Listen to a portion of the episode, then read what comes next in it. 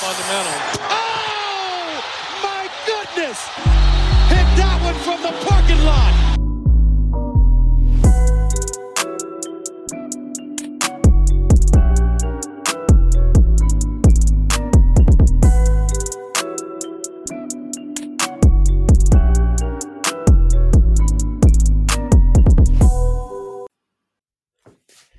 Leute, herzlich willkommen zurück bei Vorm Parkplatz. Heute ein paar Stunden früher als gewohnt. Äh, das liegt daran, dass Lino sich gar nicht äh, in Köln aufhält, sondern in seiner Originalheimat Berlin. Ich grüße dich. Ich grüße dich auch. Yes, so sieht's aus. Tatsächlich derzeit auch ein paar Urlaubstage am Nehmen. Am Ende des Jahres hatte man halt noch übrig. Und dann dachte man sich, ey, warum macht man es nicht zu einer anderen Zeit mal? Ein bisschen früher. Kann man das Ding auch früher rausbringen, vielleicht noch später am Donnerstag möglichst. Ja. Möglicherweise, wenn wir es hinkriegen und quatschen. Äh, tun wir ja gerne drüber, was so passiert ist in letzter Zeit. Und äh, sehr neuerdings, recently, ist ja ein bisschen was passiert mit alten Bekannten, würde ich sagen, teilweise. Das kann man laut sagen. Alte Bekannte sind es auf jeden Fall, beziehungsweise ein alter Bekannter. Mhm. Ähm, einen Mensch, äh, kein Kind von Traurigkeit nennen wir es mal. Wir, es, ihr habt es wahrscheinlich schon geahnt, es geht um Draymond Green. Ja. Der hat äh, wieder mal im wahrsten Sinne des Wortes zugeschlagen. Das neueste Opfer, wieder Europäer, äh, diesmal Yusuf Nurkic. Ein Schema ist erkennbar. Äh, die letzten drei, Sabonis, Gobert und äh, jetzt Nurkic, alles Europäer. Mhm. Ähm, ja, gut, unabhängig davon äh, ist das Schema auch erkennbar, dass Draymond sich einfach nicht im Griff hat und irgendwelche Sachen macht, die nichts auf einem Basketballplatz verloren haben. So auch dieser Schlag aus der Drehung quasi ins Gesicht. Ähm, und Seit heute Nacht wissen wir, die Folge dessen ist äh, nicht fünf Spiele wie das letzte Mal, sondern eine Sperre, die erstmal ohne Begrenzung festgesetzt wurde, sondern mhm. sich ähnlich wie wir es schon mal bei Jar hatten, bis dann die Sperre gab, äh, aufgrund anderer Parameter entscheidet, wie lang sie dann tatsächlich wird. Erstmal kurz äh, auf die Aktion blickend, ähm, wie hast du es wahrgenommen? Also, ich meine, ich, ich meine, da kann man ja nicht deuten, da gibt es ja keine nee. zwei Meinungen, aber, aber wie, wie, wie hast du es gesehen? Warst du genauso perplex wie, wie fast jeder wahrscheinlich? Ja, war ich natürlich. Ich meine, das war halt wirklich keine Aktion. Ich meine, davon abgesehen, dass eigentlich keine Aktion auf dem NBA-Court jetzt so eine Reaktion hervorrufen sollte. Aber es war jetzt noch nicht mal so, als hätte jetzt Nurkic irgendeine dreckige Aktion vorher gemacht oder sowas. Es war ein relativ normales Boxout-Play oder was auch immer, oder Hustle um den Ball-Play. Und Draymond dann wirklich äh, wieder eskaliert und wirklich was gemacht, was man auch mittlerweile ihm zutrauen kann, aber sonst eigentlich keinem anderen NBA-Spieler halt so, dass sie, ähm, dass er da wieder so durchbrennt und äh, sich gar nicht unter Kontrolle hat. Ja, und ich muss auch ehrlich gesagt sagen, also mittlerweile halt dieser Zyklus ist fast schon in Stein gemeißelt. Also er ist raus für x Spiele wegen Suspension, dann kommt er zurück, dann meinetwegen eine Handvoll Spiele später, äh, wenn er dann wieder spielt, wieder so eine Aktion wo er sich nicht unter Kontrolle hat. Und dann ist er wieder x Spiele raus. Und das wird jetzt mittlerweile halt auch immer mehr, ähm, was die Spiele angeht, die er dann draußen sein muss. Und in dem Fall, ja, du hast es gesagt, ne, erstmal indefinitely ist er jetzt draußen, ja. also bis auf weiteres. Und wird wahrscheinlich auch à la Jamarant, wird er da irgendwie Counseling kriegen und so weiter. Und sie werden versuchen, irgendwie auf ihn einzuwirken und so. Wage ich dann zu bezweifeln, beziehungsweise wird man sehen, wie viel das dann bringen wird. Dann kommt er wieder zurück äh, haut am besten dazwischen noch eine Podcast-Folge raus, wo er irgendwie seine Meinung oder seine, seinen Standort oder seinen Standpunkt dazu nochmal äußert. Ja, und dann haben wir vielleicht wieder wiederholend das Gleiche. Also ich bin es ehrlich gesagt ein bisschen leid, über diesen Spieler ja. zu sprechen mittlerweile, weil, ja, komm, ich denke mir, mach doch mal ein paar Spiele und zeig auch mal, dass du ähm, über eine längere Zeit halt gewinnbringend auch für die Warriors sein kannst. Auf dem Court bist du ja eigentlich ein guter Spieler. Aber die Warriors sind jetzt gerade diese Saison auch nicht gerade super drauf. Und da wäre es halt wirklich mal eine Ansage, wenn du eine Weile da zurückstecken kannst und einfach sagen kannst, okay, ich äh, zeige jetzt einfach mal gute Leistung über einen langen Zeitraum. Ja, das ist nämlich wirklich den Punkt, den darf man halt absolut nicht vergessen. Er schadet damit den Warriors mehr als jedem anderen. Er schadet sich nicht nur, sondern halt eben seinem Team. Er schadet Steph, er schadet Clay, er schadet, er schadet Kerr, er schadet jemandem wie Chris Paul, vielleicht ist es auch Absicht. Äh. Er schadet äh, dem Front Office. Und, er, und ich meine, überleg mal, ich habe es schon mal angesprochen, äh, so jemand wie Joe Lacob, der ballert so viel äh, Luxury Tax in diesen Kader. Und wenn dann halt ein Spieler sich nie im Zaum oder nie unter Kontrolle hat. In der Saison, die sowieso schwieriger ist. Es scheint irgendwie so, die Warriors haben einen Schritt zurück gemacht, alle anderen eher einen Schritt nach vorne. Das heißt, es ist sowieso eine brutal schwere Saison für die Warriors. Es wird ein harter Kampf, überhaupt unter die ersten zehn zu kommen. Ja. Ohne ihren Defensivanker, Anker auf Deutsch, wird es äh, nochmal schwieriger. Und es ist halt einfach, äh, ich meine, es geht jetzt nicht um Legacies, die sind Stein gemeißelt, aber es geht halt auch so ein bisschen darum, ähm, für, um, die, um die unmittelbare Zukunft der Franchise und halt ja. auch äh, um, um die vielleicht letzten Prime-Jahre oder Late Prime-Jahre einem Spielers wie Stephen Curry, äh, Stephen Curry, heute sind wir deutsch unterwegs. Ja, aber, und, und das ist halt genau das, was du, ich, ich finde, wenn wir zu diesem Vergleich ziehen mit Jamorant, das ist zwar jetzt eine andere Tat und es geht jetzt nur einfach mal darum, dass es halt jetzt beides so in den letzten Jahren nicht die Kinder der Traurigkeit waren, aber Jamorant ist halt noch ein extrem junger Spieler, der mhm immer noch vielleicht so ein bisschen grün hinter den Ohren ist, wenn man das jetzt irgendwie entschuldigen möchte. Draymond Green ist halt mehrfacher Familienvater, ist in seinen 30ern, hat eigentlich alles gesehen und gerade so einem sollte es noch viel weniger passieren, dass er seine Nerven überhaupt nicht im Griff hat. Und das ist ja wirklich, also das ist, glaube ich, schon wirklich, äh, das, ich möchte jetzt da nichts reindeuten, aber das scheint ja irgendwie ein tiefer liegendes Problem zu sein. Das ist ja, ja nicht normal wie du gesagt hast, bei Nurkic jetzt, bei Gobert von mir aus, dann ziehen halt weg, weil er irgendwie ist ein Scuffle und so weiter. Da kann sowas noch eher im Eifer des Gefechtes mal passieren, auch unentschuldbar. Mhm. Aber das, hat, das war ein normales Basketballplay. Das war ja, ja nicht mal annähernd dreckig. Das war ja gar nichts. Da war ja nicht mal irgendwie der Ellbogen raus oder, oder nichts. Das war komplett nee. clean gespielt. Wie 550.000 Mal in jedem Spiel passiert. Mhm. Und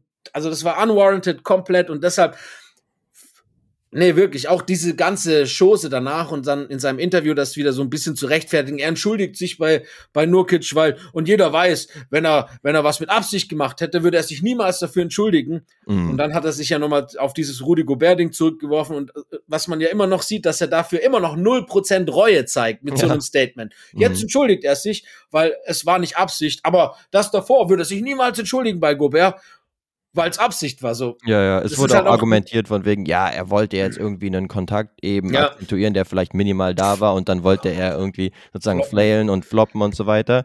Aber was ist das bitte für eine Flop-Bewegung? Sich, sich 180 Grad umzudrehen und dann einfach komplett äh, Treffer zu landen, genau im Gesicht. Also da macht Jokic auch richtig, dass er natürlich äh, das dann akzentuiert, beziehungsweise ja, ich meine, da gibt es nicht so, so, viel, was man überhaupt akzentuieren muss, wenn man halt so einen Schlag einfach ins Gesicht kriegt. ja. Und dann, ja, kann sich da Draymond äh, dumm und dusselig quatschen, auch in irgendwelchen Postgame-Interviews und so ja. weiter. Aber ich meine, die Liga hat ihn ja jetzt schon maximal auf dem Kicker und wie gesagt, wird er auf jeden Fall sagen, okay, der Mann scheint irgendwie da ein tiefer liegendes Problem zu haben. Wir versuchen ihm da irgendwie auch Hilfe an die Hand zu geben.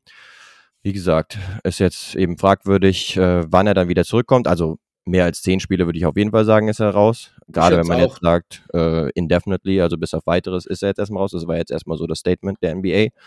Dann würde man äh, ja jetzt erstmal davon mindestens ausgehen. Und dann sind es halt auch Spiele, die dann dein bester Defensivspieler ähm, eben nicht am Start ist, wenn du Golden State bist. Und die sind jetzt schon, stand jetzt bei einer 10 zu 13 Bilanz und außerhalb des Playoff Pictures. Das ja. heißt, es wird nicht leichter. Und dann hast du ja sowieso schon Probleme gehabt. Ja, Steph Curry, immer noch scheinbar in seiner Prime, aber mittlerweile ist es halt ein Einzel-Carry-Job, den er da ähm, machen muss. Da auch jemand wie Clay Thompson bisher jetzt nicht wirklich auf den grünen Zweig kommt. Letztes Spiel zum Beispiel dann auch mal äh, mir genauer angeschaut und dann hat halt eher so ein Pons, der Rookie, hat am Ende dann eher gespielt. Ähm, also bei ihm läuft es derzeit auch nicht sonderlich gut und da haben wir auch teilweise irgendwelche Postgame-Interviews gesehen, wo er sich jetzt irgendwie, ja, nicht so selbstkritisch gesehen hat. Ich meine, klar, es ist ein Clay Thompson, der muss natürlich auch irgendwie ein Selbstvertrauen haben, was vielleicht mhm. überdurchschnittlich ist, weil der nimmt ja auch teilweise wirklich wilde Heatjet-Dinger, die er in der Vergangenheit auch regelmäßig getroffen hat. Aber diese Saison läuft es halt bei ihm auch nicht so sehr. Und dann wird es halt jetzt schon knapp, ne? Chris Paul macht es so, wie er zu erwarten, sicherlich. Die jungen Spieler, ja, kommen ganz gut rein mit Abstrichen, aber es reicht halt derzeit nicht. Und dann können die halt auch so einen Abgang oder so, so, ein, so eine Abstinenz von Draymond wahrscheinlich nicht so gut verkraften wäre jetzt ja. mal so meine Prognose. 100 Prozent. Also ich meine, das ist jetzt ja keine allzu gewagte Prognose, da stimme ich dir auch ganz zu. Ja. Äh, Steph ist übrigens der einzige Spieler in der Liga, der keine zweite Option hat, die mindestens 16 Punkte im Schnitt macht. Das ist schon krass, ja, wenn man es mal so sieht. Und ähm, was, was man auch sagen muss, ist, ich finde, man, wenn wir uns mal schauen, ich weiß nicht, ich habe jetzt die Statistik nicht im Kopf, aber es ist so, so Eye-Check oder nicht Eye-Check, aber es ist sowas, wie es mir vorkommt. Die Warriors verdienen, äh, verlieren unheimlich viele Spiele knapp oder beziehungsweise nach Führung relativ spät noch. Also Mhm. so in, in der Crunch-Time, in der Clutch, verlieren die viele Spiele, die sie nicht verlieren müssen, was auch Teil der Erklärung ist. Und vielleicht stehen sie schlechter da, als sie sollten. Aber, und das ist, glaube ich, auch wieder darauf zurückzuführen, was du sagst, nicht nur mit Clay, sondern auch mit vielen anderen, die so ein bisschen am Struggle sind und auch die Jungen, die noch nicht ganz reinkommen. Irgendwie habe ich das Gefühl, wenn ich so Steph gucke, er forciert dann zu sehr. Wir haben es neulich gesprochen, als er Mm, Clay ja. komplett offen, über, absichtlich übersehen hat und den Wurf selber genommen hat, obwohl er viel schwerer war. Und ich glaube, da spielt er im Unterbewusstsein mindestens, wenn nicht sogar bewusst eine Rolle, dass er halt im Endeffekt selber, Steph sagt, klar, ich bin noch der Steph, den jeder kennt, aber ich habe nicht das Vertrauen in meine Teammates, das ich jahrzehntelang oder jetzt ein Jahrzehnt lang in meinem Team hatte. Ja. Und, und das und das ist auch so ein Ding, ne? Und wenn jetzt halt noch mal defensiv einer wegfällt und offensiv schon kein Vertrauen da ist, dann macht es das die Situation sicherlich nicht besser. Also da brauchen wir nicht drüber sprechen.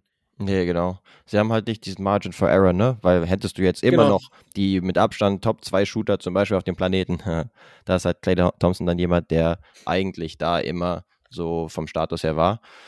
Jetzt mittlerweile trifft er halt diese Saison von draußen nicht sonderlich gut. Ja, Wie gesagt, da gab es ne? äh, 34 Prozent von draußen zum Beispiel. Das ist ja für ihn unterirdisch. Bei ihm kannst du ja eigentlich immer 40 Prozent reinpenseln. Aber du sagst schon, ne, ist nicht genug offensive Unterstützung äh, für Steph. Und ja, ich meine, es war ja sowieso schon teilweise ein bisschen schwierig. Okay, die Rollenfindung zwischen Chris Paul und da gibt es ja vielleicht ein bisschen Überschneidung mit Draymond, die beide ja eher so die Passgeber in der Offensive und gerade in der Halfcourt-Offensive sind.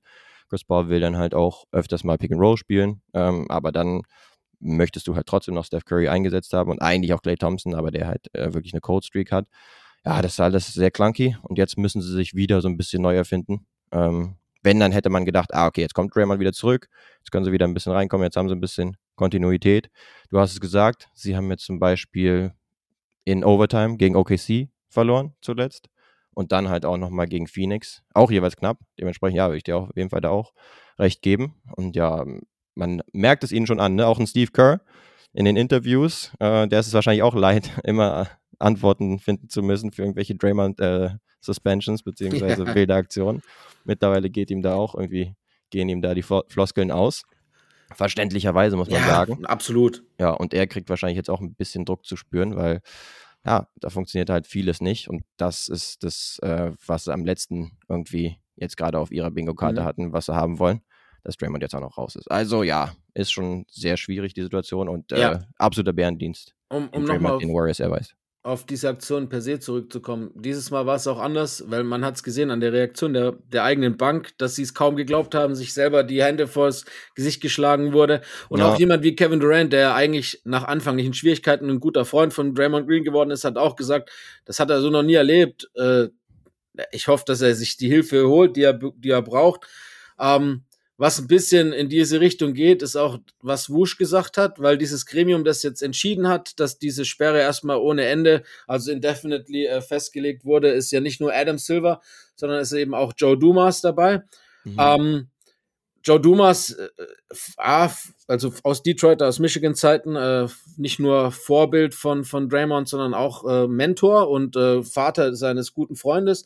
Mhm. Also die kennen sich seit, seit jungen Jahren und ähm, er war damit in die äh, Entscheidungsfindung eingebunden, genauso wie äh, der Chef der Player Organization, also der Präsident mit Andre Iguodala, der ja jahrelang sein Teammate war und mit ihm viele Titel gewonnen hat, wie wir alle wissen. Ja, und Draymond selber auch. Also äh, Wusch äh, mutmaßt, das ist natürlich nicht, wir waren nicht dabei, keiner saß im Raum, mutmaßt, so wie ihm das zugetragen wurde, dass Draymond halt da quasi mit in der Straffindung beteiligt war und auch quasi offen dazu befragt wurde, weil man kennt sich mittlerweile, also auch Adam Silver ist ja mittlerweile wahrscheinlich äh, sehr als äh, auf First-Name-Basis mit Draymond, würde ich jetzt mal sagen. ja, Ähm, so oft wie der alle ihm- paar Wochen oder Genau, wie so ein Rektor, ne, bei, mit seinem Mhm. Lieblingsschüler.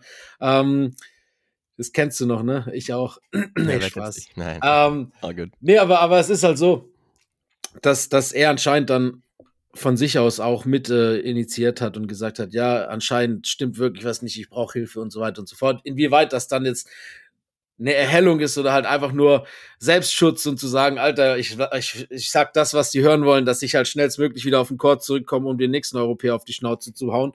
Ich hoffe nur, dass er es nicht mit Jokic versucht, weil dann, äh, dann, dann brennt der Baum.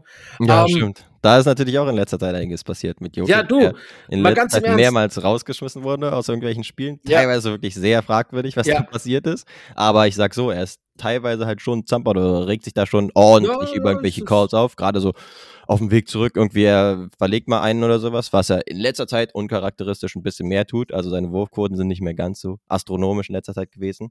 Zum Beispiel gegen Subac, äh, der der Jokic-Stopper zu sein scheint. Äh, Spaßeshalber. Ähm, da läuft es vielleicht bei ihm derzeit nicht ganz so gut. Und dann hat er irgendwie auch ein, eine kurze Zündschnur derzeit. Die hat er schon immer gehabt, glaube ich. Ja, und regt sich dann halt auf. Ey, das kann vielleicht mit das einzig bewährte Mittel sein, äh, zu versuchen, ihn irgendwie aufzuhalten, indem Ja. man irgendwie in seinen Kopf reinkommt. Beziehungsweise eigentlich ist es ja nicht wirklich gegen Gegenspieler gerichtet, sondern immer nur gegen die Refs. Aber naja, da regt er sich in letzter Zeit schon öfters auf. Ob jetzt irgendwelche Ejections äh, tatsächlich gerechtfertigt sind bei ihm, ah, das sage ich mal zu bezweifeln. Aber klar, wenn du die Schiris die ganze Zeit und so oft so bearbeitest und irgendwie mit denen so sprichst, wie, wie du es tust, dann kannst du dich teilweise auch nicht wundern. Ja, wir wissen es ja durch einige äh, Dokumentationen und allem dem, dass halt Schiedsrichter schon noch ihre Leute, die sie halt anders behandeln, auf dem Kicker haben. Und ist ja auch ihr gutes Recht, wenn du halt immer von einem blöd angemacht, was ist bei dir dann halt auch die Zündschnur kürzer, was den betrifft. Ist ja logisch. Ja, Auch wenn jetzt vielleicht die letzte ein bisschen unwarranted war, ein bisschen überzogen. ja. Ähm, Gerade so Serbian Heritage Night. Ich habe es auch noch nie gesehen, dass Ach, eine, das, ja. dass eine, die gegnerische Mannschaft boot, wenn der Star des Gegnerteams quasi, äh, also die Fans, dass die buhen, wenn der Star des Gegners rausgeschmissen wird, weil sie wollen, dass er bleibt. Aber unabhängig davon, ich glaube, das wäre halt so der Erste, der ihm Kontra geben würde. Und ich wollte nur darauf hinaus, dass man eigentlich auch nur Kitsch nochmal auf die Situation zurückkommt, echt Lob aussprechen muss, weil so ruhig geblieben, ich meine, ich sag's dir ehrlich, wenn ich Nurkic gewesen wäre, dann wäre das Ding eskaliert ich sag's dir, wie es ist, ich wäre da nicht auf dem Boden gelegen, ich wäre aufgestanden und, und dann hätten wir halt irgendein Problem gehabt. Aber ich bin zum Glück nicht in der NBA, ich bin auch nicht nur Yusuf Nurkic. Ähm, aber ich Ja. glaube nicht, dass viele so reagiert hätten wie Nurkic, sondern ich glaube Das eher, dass ja. ein Gros der Spieler eher so reagiert hätte wie vielleicht ich. ja. Also dann nochmal echt unterschätzen, ne? Weil- Chapeau an, an Nurkic. ja, per se muss man ja sagen, eigentlich hast du deine Rolle schon getan, beziehungsweise dann ist es schon ein Win für dich, Ja, wenn jemand halt so eskaliert, egal ob es jetzt irgendwie im Amateurspiel ist und jemand halt schon einen Tag begangen hat oder sowas, dann bringt es eigentlich gar nicht groß irgendwie da in dieses Scharmützel mit reinzugehen, sondern dann hast du schon die Strafe für den Gegner und dann meinetwegen so wie Nokic, dann rollst du dich ein paar Mal auf dem, äh, auf dem Kaut rum, äh, guckst dir nochmal deine Nase ein paar Mal an, ob die noch äh, ganz ist, beziehungsweise ob da irgendwie noch was läuft oder sowas. Und dann äh, wird Draymond halt eben rausgeschmissen. Da irgendwie aber dann sich zurückzuhalten und nicht zu sagen, ah, okay, jetzt geht es richtig los und dann äh, fliegen hier wirklich von beiden Seiten die Fäuste. Ja, das äh, erfordert schon ein bisschen so Disziplin, beziehungsweise ja, Ausgeglichenheit in dem Moment dann Absolut. zumindest, ne? Aber ja, ich glaube, das war vielleicht nicht sein erstes Mal. Ich finde Jokic sowieso irgendwie witzig äh, als, als Spieler insgesamt.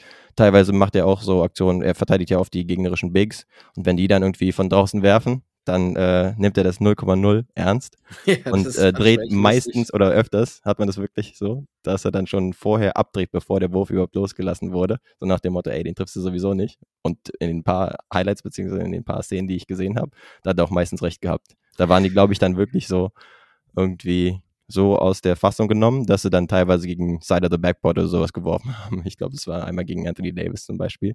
Oder bei einem Midranger, ich glaube auch von Randall vor ein paar Wochen, meine ich, den er da auch nicht respektiert hat. Aber ja, so viel zu Nurkic. Also Ja, da danach hat er ja auch gesagt im Postgame-Interview, der Brother needs, needs help. ja, So nach dem Motto, ne? Also hat das war recht. eigentlich auch ganz gut eingeordnet. Das war super. Ja. Äh, da hat er übrigens dann wahrscheinlich Glück, dass er, äh, oder in dem Fall Draymond eher, dass Yusuf Nukic nicht unbedingt nach seinem Vater kommt. Wenn man der, der Legende glauben darf, ne? Die Geschichte, wie Yusuf Nukic in Bosnien entdeckt wurde, ist, weil sein Vater, der äh, damals, ich weiß nicht, ob heute noch, aber damals halt Polizeiofficer Officer war in, in Bosnien, auch seven foot, über 400 Pound, Uh. ähm, hat, hat mal äh, wohl 14 Leute in einem Kampf geschlagen, alleine, so. Der Legende also so eine Le der Legende nach in Tuzla.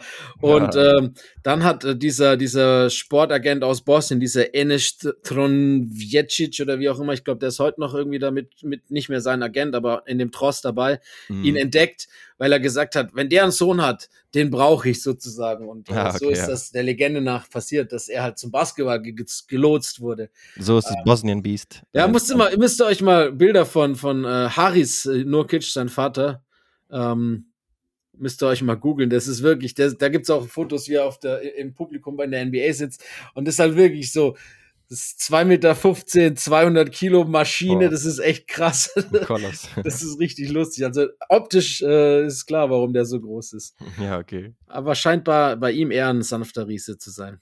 Ja, nee, genau. Deswegen Nokic sich da, glaube ich, ziemlich gut verhalten im Nachhinein auch. Und die Suns, ja, wie du auch gesagt hast, inklusive KD, eigentlich auch ganz gut, würde ich sagen. Ja, man muss sagen, einiges los, äh, gerade in der NBA, weil du hast schon angesprochen, wir haben endlich das Debüt der Big Three der Suns mal gesehen, aber ich möchte eigentlich jetzt, da blicken wir erstmal nach ein paar Tagen drauf. Ich glaube, das braucht jetzt alles ein bisschen Zeit.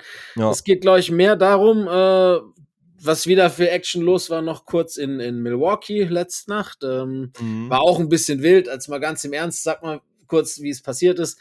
Äh, Janis hat äh, sich mehr oder weniger hart gerecht an den Pacers für die Halbfinalniederlage des In-Season-Tournaments und ist komplett äh, ausgerastet. 64 Punkte, Franchise-Record, Personal-Record, mhm. Season-Best, äh, dazu noch 14 Rebounds, 4 Steals, also komplettes Meisterwerk, sind wir ehrlich, komplett effizient. Ja. Hat da mit denen gemacht, was er wollte, hat sie aussehen lassen, als ob sie quasi Amateur-Basketballspieler wären, teilweise. Mhm. Ähm, das ganze Spiel über schon so ein bisschen chippy gewesen. Man merkt, dass da ein bisschen Vorgeschichte da war. Dann auch diese Aktion, wo er quasi noch kurz vor Ende gezogen wurde und fast auf den Boden geschossen wurde, wo Thanasis fast äh, ausrastet. Ah, ja, Die Aktion genau. ganz am Schluss bei ihm, wo er nochmal abschließt, quasi den Kodex bricht, obwohl eigentlich das Game Over war, sozusagen. Ähm, hat den ganzen Jungs auch nicht gefallen und das hat all das hat dann dazu geführt, dass halt am Schluss der Legende nach, ist ja auch alles immer so, der eine sagt so, der andere sagt so, ein äh, Assist Assistant Coach äh, der Pacers sich den Gameball geschnappt hat, ähm, dass ihn halt also primär geht man jetzt wohl davon aus, dass ihn halt äh, nur äh, Janis nicht bekommt. Mhm. Sie haben sich dann hinten raus äh, schön geredet und haben halt gesagt, nee, nee, sie haben den sich nur gesichert, weil äh, ich habe seinen Namen vergessen, die ersten Punkte gemacht hat, weißt ja, du, noch, ja. wer es war, also End of Rotation Player halt von den genau. Bucks, der normal jetzt nicht oft spielt ähm, hat halt seinen allerersten äh, Punkt gemacht und sie hatten das gar nicht auf dem Schirm, dass, dass Janis äh, den, Re den Rekord gebrochen hat und so weiter und so fort. Jedenfalls Aha. ist er mit dem Ball dann abgehauen und Janis ist dann komplett wutentbrannt Richtung Pacers Tunnel hinterher. Dann gab es da eine kleine Auseinandersetzung. Janis ist zurückgekommen, hat äh, sich mit Tyrese Halliburton noch angeschrien, nenne ich jetzt mal, bis dann Adrian Griffin die ein bisschen versucht hat zu beruhigen, ja. hat sich dann irgendwie auch rausgestellt, dass man zieht auch Aufnahmen davon und es ist tatsächlich war auch, wenn Janis anderes behauptet, dass ein Bucks Assistant sich den Ball vom Ref geschnappt hat und dann selber ab ist und die Pacers-Leute nur den anderen Spielball hatten. Ah, okay. Janis hat dann am Schluss gesagt, er weiß nicht, hat jetzt einen Ball bekommen, aber er fühlt sich nicht so an wie der Gameball. Wenn man 35 Minuten mit dem Ball spielt, weiß man sich, wie er anfühlt. Ich glaube nicht und so weiter ah. und so fort. Aber mir geht's jetzt primär darum, äh, Chippiness ist ja schön und gut. Das ist eine Serie, die wir gerne in den Playoffs haben können. Würde ich mich freuen. Scheint jetzt schon ganz gut Spaß zu machen. Aber mal ganz im Ernst, was für eine billige Aktion war das von allen Beteiligten der Pacers, inklusive Rick Carline und seinem Interview. Und das ist doch komplett Schwachsinn, oder? Ja, ja, ja, würde ich auch sagen. Also erstmal, ja, Jannis schien auf jeden Fall höchst motiviert zu sein mit den 64 Punkten. Allein an der Freiwurflinie 32 Freiwurfversuche und da für ihn richtig gute 24 getroffen und dann auch äh, 20 von 28 aus dem Feld. Also da setze ich auch auf jeden Fall fort, was bei den Pacers so äh, an Problemen zu sehen ist. Zum Beispiel auch im In-Season-Tournament-Finale, dass sie in der Defensive ja teilweise äh, sich versuchen, aber oft einfach outmatched sind. Und gerade gegen solche Leute wie Janis haben sie nicht wirklich Verteidiger. Da müssen sie sich dann teilweise so helfen, in Anführungsstrichen, wie Neesmith zum Beispiel, als er die da umgerangelt hat, mehr oder weniger, bei einer äh, Aktion, wo er irgendwie einen Korb unterm Korb verhindern wollte. Ja, und ansonsten, ja, dieses ganze Scharmützel wirklich unnötig. Ich hätte jetzt auch gesagt, aus Pacers Sicht, komm, wer hätte das bitte nicht gecheckt oder das hätte man auf jeden Fall checken müssen, dass es halt ein äh, Franchise-Record irgendwie war mit 64 Punkten. Es gab nur eine Standing Ovation, als er, Ja, als er genau. dann Michael Red mit, der hatte 57, als er den 58. hat er, glaube ich, an der Linie gemacht, Genau, gemacht hat, gab es eine. Standing Ovation. Also, Ja, ja. also bitte. Ich finde es ganz cool, dass man primär, also dass man vielleicht so eine Art Budding Rivalry hat, vielleicht zwischen zwei Central Division äh, Gegnern, was man sonst nicht so oft hat, dass irgendwie lokal das auch irgendwie ein bisschen relevant ist, dass die sich nicht so sehr mögen, aber scheint jetzt mittlerweile wirklich so zu sein. Deswegen, da kann man schon mal das nächste Matchup zwischen den beiden vielleicht auf dem Kalender irgendwie so ein bisschen markieren. Ja. Aber ja, die ganze Aktion war halt Paddy wirklich. Die war kleinlich und äh, komplett unnötig. Also auch dieser Vorwand von wegen, ah ja, hier hat jemand halt seine ersten zwei Punkte in der NBA gemacht und dann nehmen wir den Gameball bei einem Spiel, wo einer 64 Punkte gemacht hat. Komm on, was ist das? Und danach, ja, Jannis vielleicht auch ein bisschen überzogen, aber auf der anderen Seite war er wahrscheinlich noch angestachelt. Da hat wahrscheinlich sein Bruder auch nicht unbedingt geholfen, der wahrscheinlich eher jetzt nicht am Schlichten war, sondern eher nochmal am Auf Aufbringen war, weil der ja auch zusammen mit Bobby Portis bei der einen unsportlichen Aktion da direkt auf dem Court war. Und da wurden, glaube ich, auch ein, zwei Tags verteilt und so. Ja.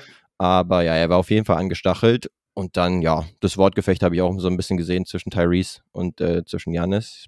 Letztendlich wahrscheinlich auch nicht so viel passiert. Ähm, ja, mit dem Gameball ist es natürlich echt so ein bisschen so eine Albernheit, ne? dass er letztendlich vielleicht gar nicht den Gameball gekriegt hat, sondern irgendwie einen, der da auch teilweise genutzt wurde, äh, weil der andere irgendwie in der Pacers-Kabine untergegangen ist. Ja, das ist irgendwie alles schwer zu verstehen irgendwie, dass, Ja. dass die Pacers da zum Beispiel auch so reagiert haben, aber na, okay.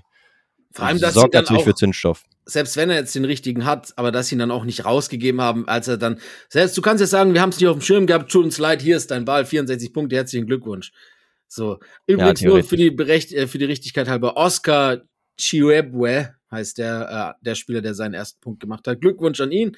Ähm, aber ja, also ohne jetzt ihn fertig machen zu wollen, er hat es immerhin in die NBA geschafft. Vom Profil her scheint es jetzt nicht einer zu sein, der jetzt äh, allzu viele Gamebälle sammeln wird in der NBA. Nee, genau. Und ich würde auch sagen, vielleicht wollten die Pacers da auch ein Stück weit ein Zeichen setzen, so, ne? Nach dem Ja, Motto, ja, das so, okay, auch, ja. erstens, wir haben euch den äh, Arsch versohlt im IST, im In-Season-Tournament, da haben wir den Sieg geholt.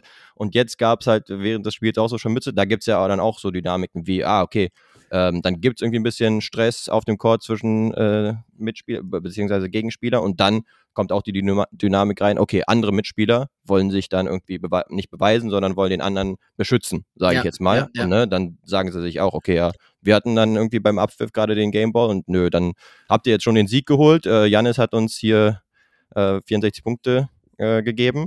Das kann euch jetzt erstmal reichen. Ihr kriegt nicht den Ball auch noch zusätzlich. Ne? Wie gesagt, Mhm. maximal Paddy, aber irgendwie auch so ein bisschen verständlich so aus einer Competitor-Sicht. Absolut, ja.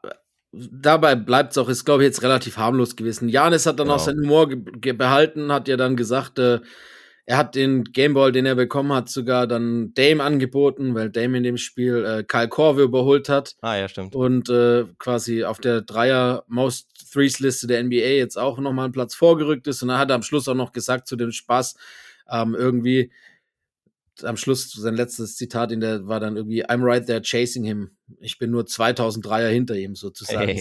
So. Das Yes, dann auch Dame jetzt mittlerweile. Komm, on, lass es uns nochmal kurz erwähnen. Top 5 All-Time, was Regular Season erzielte Dreier Absolut, angeht. vollkommen zu Recht auch. Das ist schon stark. Damit kann man sich schmücken. Das ist, aber das ist auch, wenn wir ehrlich sind, wo er auch hingehört auf diese in der Liste. So Genau, ehrlich ja. sind wir. Würde ich auch sagen, oder? Ein Top 5 Shooter of All-Time. Äh, würde ich, fast, würde ich fast sagen. Ich meine, ist halt immer schwer, ne? Ist, ist jemand wie Kyle Korver ein Top 5 Shooter of all time? Das ist halt auch, hat auch was mit, mit, Genau. für mich ist halt ein Top Shooter hat halt nicht nur eine gute Quote, sondern halt auch viele, eine gute Quote bei vielen Würfen. Genau. Und, Und- teilweise vielleicht auch die Vielseitigkeit der Arten von Würfen, Genau. weil dann sind ja schnell äh, Steph Richtig. Curry und eben Damian Lillard die Top 2 wahrscheinlich, wenn es darum geht, auch den Pull-Up-Dreier, Ja, Der ja lange Zeit auch ziemlich verpönt lass war. eins und drei sein. Genau, mit reinzunehmen. Ja, dann gibt es halt noch einen Clay Thompson, der wahrscheinlich so. Nee, den würde ich vielleicht sogar noch eher hinterpacken. Ah, okay, ja. Der aber auf jeden Fall eher so dieser klassische Shooter ist, Das ja, aber für mich selten auf den Boden setzt. auf die zwei, ich, du weißt ja, wenn ich eh. Larry Legend? Hä? Larry Legend oder wen hast Nein, du? Kevin Durant, Alter. Ah, auf der Nummer 2, okay, ja. Ich finde, ja, er ist halt ein elitärer Shooter, primär aber aus der Midrange, ne? Also ja, aber guck mal, wenn so der will, wie viel, gedacht. ja, aber wie viel Dreier der jetzt auch, wie- wenn der will, macht er jeden Dreier. Also ganz im Ernst. Und, und Shooter heißt ja nicht nur drei. Nee, das nicht, genau. Aber ja, ich habe da jetzt primär so. ja, ist okay. Wenn du jetzt an die Dreier- denkst, dann ist ja auch egal. Auf jeden Fall hat Lillard auf jeden Fall in jeder Top 5 Liste einen Platz verdient. Ja, definitiv. geht. Das muss man sagen. Würde ich auch sagen.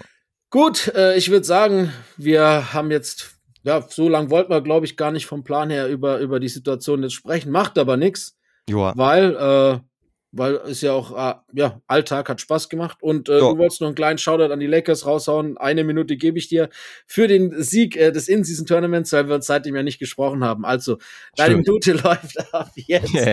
ja, warum nicht? Also, meine Takeaways davon waren, besonders natürlich vom Finale.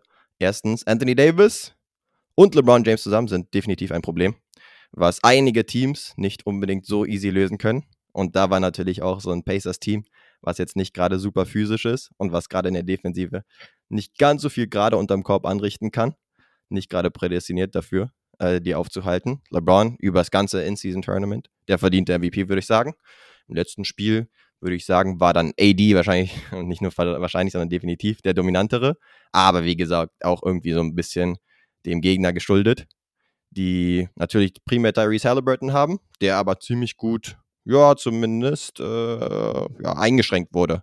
Dadurch, dass man halt ihn gedoppelt hat bei Pick-and-Roll-Situationen und auch ansonsten alle geführt sehr motiviert waren und auch hinter einem Doppeln dann sehr aktiv in den Passwegen waren und so weiter.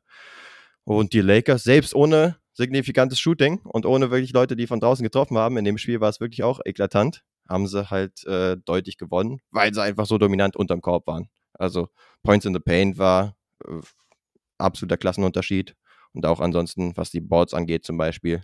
Also da hast du halt wirklich zwei so physisch dominante Spiele auch und da hatten die Pacers dann wenig entgegenzusetzen, die wie gesagt offensiv super sind eigentlich, aber defensiv halt wirklich zu viel zulassen und wenn dann halt auch ja anfällig dafür sind unterm Korb und in der Zone möglichst viel zuzulassen und da hat AD halt wirklich gefiestet. Da war wirklich kein Kraut gegen ihn gewachsen und dementsprechend ey, erstes I- IIT, IST und die Lakers haben das Ding geholt und zwar auch mit Recht. Ja, standesgemäß. Jetzt hast du 1,45 gehabt, ist auch in Ordnung. Ich beende das Ganze mit den Worten von Charles Barkley, der gesagt hat, You don't do champagne for the in-season tournament. If they put that in-season tournament banner up, I'm going to roast them on television. Ja, hätte wahrscheinlich hätten eher die Pacers gemacht, als jetzt die Lakers es tun werden, die so historisch sind. Sie haben, sie bauen eins hoch, haben sie schon gesagt, aber der wird sich signifikant davon unterscheiden und Okay. auch anders äh, dastehen im Verhältnis zu den Champions League Banner, äh, Championship Bannern. Ist auch vollkommen in Ordnung. Ja, Warum sollte man den nicht aufhängen? Man hat dieses Ding geholt. Punkt. Also Genau. da bin ich auch nicht bei Charles Barkleys Seite. Jeder hat die Chance gehabt, das Ding zu holen. Die Lakers haben sich den Inaugural-Titel geholt. Also schmück dich mit dem Banner. Ganz im Ernst. Genau. Und wenn es dann einer ist, der irgendwie halb so groß ist, vielleicht wie die Championship Ja. Banner, dann ist es doch voll in Ordnung, würde ich auch sagen. Und wenn er so groß ist wie Charles Barkleys Kopf, auch in Ordnung. ist auch nicht ist so klein, muss man sagen. Eben, ich sag ja, der wäre riesig. Ähm, alles klar, dann haben wir ja gesagt, wir machen noch so, die Saison ist jetzt äh, ziemlich genau ein Viertel ad acta. Yes. Und wir haben gesagt, wir blicken mal so ein bisschen auf die Awards, wo wir stehen mit unseren Meinungen, wie es ausschaut, auch so prognosetechnisch Richtung 2024er NBA Awards. Und ich würde sagen, wir machen das wie immer mit unserem altbewährten äh, Programm. Wir zählen von drei auf eins und nennen dann Ah, den ja. Spieler, den wir vorne haben, oder? Können wir gern machen. Yes, Finde ich auch lustig. gut. Und dann unterhalten wir uns ein bisschen drüber.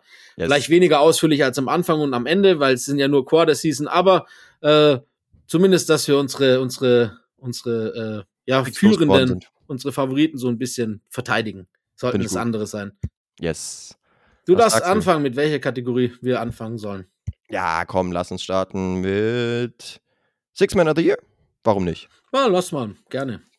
Dann lass mich sagen, unser Six Man of the Year ist in 3, 2, 1 Malik Austin Reeves. Monk. Ah, ich war mir da echt unsicher, ne? Äh, Und ich gehe jetzt einfach mal mit meinem Preseason-Pick. das ist ja voll in Ordnung. Genau, der ist ja zumindest so im Dunstkreis, würde ich sagen. Ansonsten ist es halt immer schwierig, nach einem Viertel der Saison, wo du noch nicht mal weißt, wie werden die Richtig. Rollen dann verteilt werden, ob jetzt jemand dann doch überhaupt letztendlich eligible ist, weil er genug Spiele von der Bank gemacht hat. Aber dann gehen wir halt von dem jetzigen Stand aus und da würde ich sagen, sind beide auch vertretbar, oder? Ähm, ich sag's dir ehrlich, vertretbar sind die natürlich beide, auch wenn ich jetzt äh, Austin Reeves nicht in meinen Top 3 habe. Ah, wait. Aber du hast doch gerade Austin Reeves gesagt, oder nicht? Äh, was, äh, äh, dein, nicht Austin Ah, Reeves. okay. Äh, Malik Monk. Malik Monk habe ich nicht in meinen drei, so wollte ich Okay, sagen. fair. Reeves ist erster. Äh, Monk wäre dann irgendwo, also ich habe immer nur die ersten drei, die ich, mir, die ich jetzt so genommen hatte. Bei mir sind das äh, Isaiah Joe, äh, Tim Hardaway Jr. und halt eben Austin Reeves auf der 1. Ah, okay, ja, dann mach doch kurz deinen Case für Austin Reeves.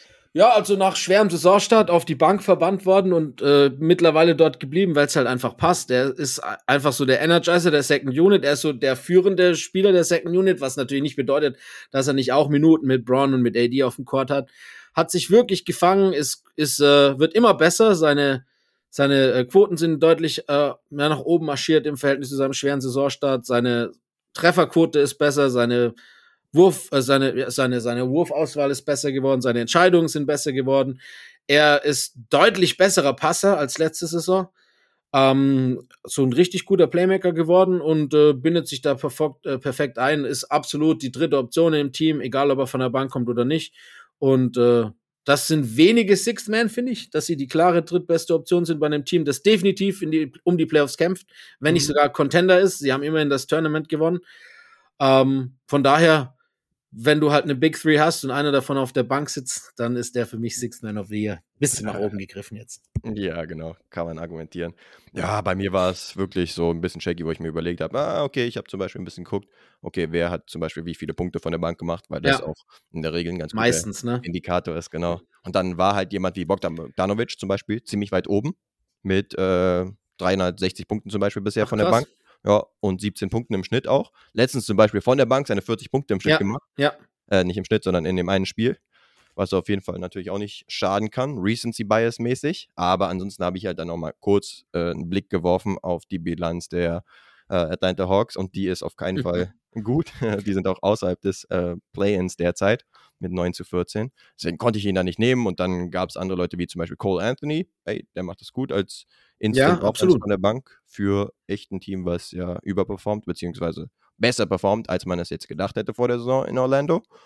Und dann Leute wie zum Beispiel, da wollte ich auch auf jeden Fall noch einen Shoutout verteilen an Nas Reed. ja, 50-40-90, ne?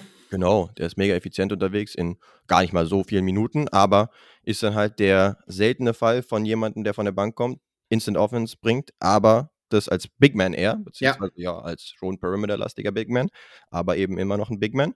Der macht das gut, aber ja, ich dachte mir dann, jetzt lande ich mal beim League Monk, weil die Kings sind auf 6 derzeit. Ja, ist natürlich ähm, mit Vorsicht zu genießen, weil sich das schnell ändern kann. Aber 13 zu 9 Bilanz bisher.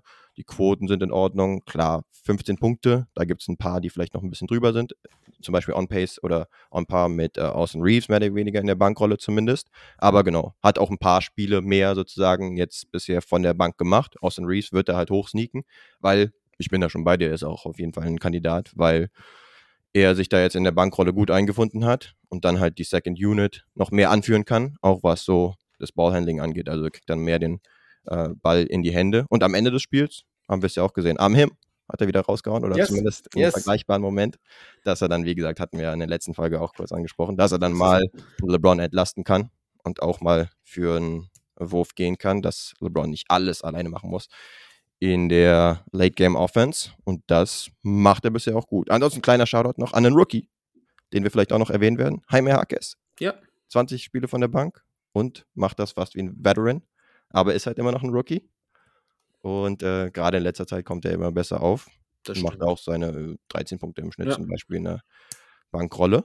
Deswegen, da gibt es schon einige Kandidaten. Ja, wie gesagt, Timmy muss man noch mal ein bisschen erwähnen, ne, finde ich. Zwar anderthalb Wochen raus gewesen, aber seit er wieder dabei ist, überhaupt gar direkt wieder angeknüpft. Ich glaube, immer über 20, jetzt einmal 17, aber im Schnitt über 20, seit er wieder zurück ist. Äh, und ich glaube auch fast 18 im Schnitt diese Saison von der, als Six-Man. Ähm, auf einmal kann er Dreier werfen, also hat sich auch entwickelt. Äh, Wait, über wen sprechen wir gerade? Tim Hardaway Jr. Ah, okay. Dachte ich mir nämlich gerade schon, aber Timmy, Timmy. Haust du nochmal raus. Ja. ja, genau, der ist auch auf jeden Fall hier bei mir bei den Leaderboards aufgetaucht, was die Punkte zum Beispiel angeht. Bei ihm ist es immer, ne? gefühlt ist es so ein bisschen hot and cold. Diese ja. Saison scheint er recht hot zu sein und deswegen ja, kann er da auf jeden Fall auch auftauchen, würde ich sagen, ne? Sehr der Konversation. Ja, wie gesagt, ne, das ist vielleicht wirklich der schwierigste Wort nach kurzer Zeit, genau. weil man noch nicht genau weiß, wie es sich äh, gibt, wer von der Bank kommt auf Dauer und wer nicht. Von daher, wir haben jetzt viele erwähnt und jeder, der bislang erwähnt wurde, hat wahrscheinlich auch seine Daseinsberechtigung gehabt. So. Denke ich auch. Mit welchem Award gehen wir als nächstes? Lass mal Coach of the Year machen, komm, dann wird das schnell abgehakt. Ja, würde ich auch sagen. Okay, dann unser Coach of the Year ist in 3, 2, 1. Jamal, Jamal Mosley, Mosley. Mann. Ja, ist absolut richtig Entscheidung. Gu gute Wahl, Herr, Ja. Herr Lino. Gute Wahl. Haben wir nämlich beide, ähm, würde ich sagen, sind wir uns einig. Ja, was soll man sagen? Ne? Ich war ja schon relativ high, würde ich jetzt mal sagen. Higher als ich, definitiv, ja. Zumindest als dass ich sie im Play-In-Rennen hatte. Aber die sagen sich, ah, was für Play-In-Rennen. Wir sind ein Top-4-Team gerade in der Conference. Und das mit einer richtig guten Bilanz von 16 zu 7 Stand jetzt. Und ja, da muss man natürlich, weil sie jetzt Stand jetzt zumindest noch keine äh, reihenweise Superstars in ihren Reihen haben, sondern eher Up-and-Coming-Stars, würde ich sagen, Ja, muss man dann natürlich auch einen Coach nennen, der da wirklich ein gutes System installiert hat. Gerade defensiv sind sie ja wirklich elitär mit einer Top-3-Defense, die ich hier zum Beispiel habe. Und ansonsten holen sie halt wirklich die Siege, deswegen wirklich schwer gegen ihn zu argumentieren, oder? ey. Also, ich, bei mir, wie gesagt, ich habe immer drei aufgeschrieben. Ich mag, Mark Daniel ist bei mir auf der drei und auf der zwei ist es dann Chris Finch, weil Same. Auch überraschend finde ich, dass die so gut dastehen, aber da kommen wir wahrscheinlich nachher eh nochmal zu dem Team. Ja. Nee, man muss einfach sagen, was, was bei den Orlando Magic passiert diese Saison, ist schon äh, bewundernswert. Du hast es so gerade schon gesagt, bei dir hast du hast schon ein bisschen gedacht, es könnte besser laufen als die letzten Jahre. Aber dass es so gut läuft, hat, glaube ich, keiner gedacht. Ähm, der Coach spielt auf jeden Fall eine Rolle. Ich meine, äh, Bankero und, und Wagner, also Franz, Ja, muss man, muss man differenzieren bei diesem Team, kommen auch immer besser rein und äh, sind schon, man merkt schon, dass sie ein gutes Duo für die Zukunft werden können. mhm. Cole Anthony ist auf einmal im Scoring besser geworden, auch Six Man of the Year Kandidat, by the way. Hat, hat man, haben wir den erwähnt? Weiß ich gar nicht. ich habe ihn ganz kurz Ah, sehr äh, gut. outgeschautet. Also auch eine gute Rolle.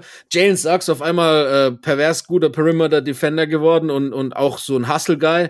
Ja, Allgemein, äh, wenn wir von Sixth Man sprechen, auch wenn er nur wenig Minuten sieht, vielleicht so jemand wie Jonathan Isaac auch, der hat so einen defensiven Impact, ist geisteskrank, was der Ja. verteidigt.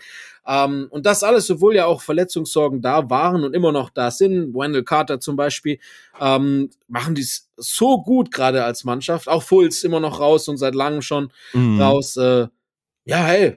Also das ist wirklich was, das freut mich, weil natürlich. Franz und, und Mo hat man natürlich bei uns ein bisschen mehr auf dem Schirm äh, Ja. als andere Teams und den gönnt man natürlich auch. Aber ich finde allgemein so eine junge Truppe, die so am Hasseln ist, die irgendwie auch ineinander, miteinander harmoniert, die so ein bisschen verschwör so ineinander eingeschworen ist. Ein junger, immer noch junger Headcoach, der das nicht allzu lang macht, der irgendwie die Jungs äh, gut führt, gute Ja. Plays für, für sein Spielermaterial auf, aufs Brett packt.